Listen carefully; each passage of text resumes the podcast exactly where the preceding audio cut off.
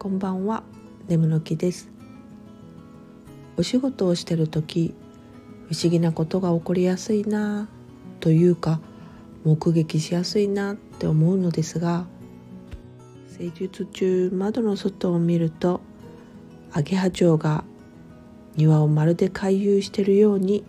不思議な動きで飛んでいました。そして一向に逃げる気配がありません。とてもしなる細い葉に何とか止まろうと諦めずに何度も試みてどんなに強い風が吹いても窓のそばのその植物から離れていこうとしません。日付が変わって今窓を覗いてもまだ同じところにとどまっていましたよ。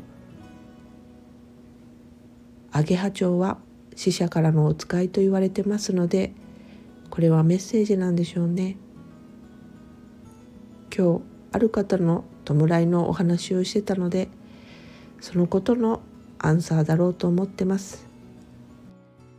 以前に恩人が猫の姿を借りて会いに来てくださったお話をしましたが今回のアゲハさんも同じ感じだな。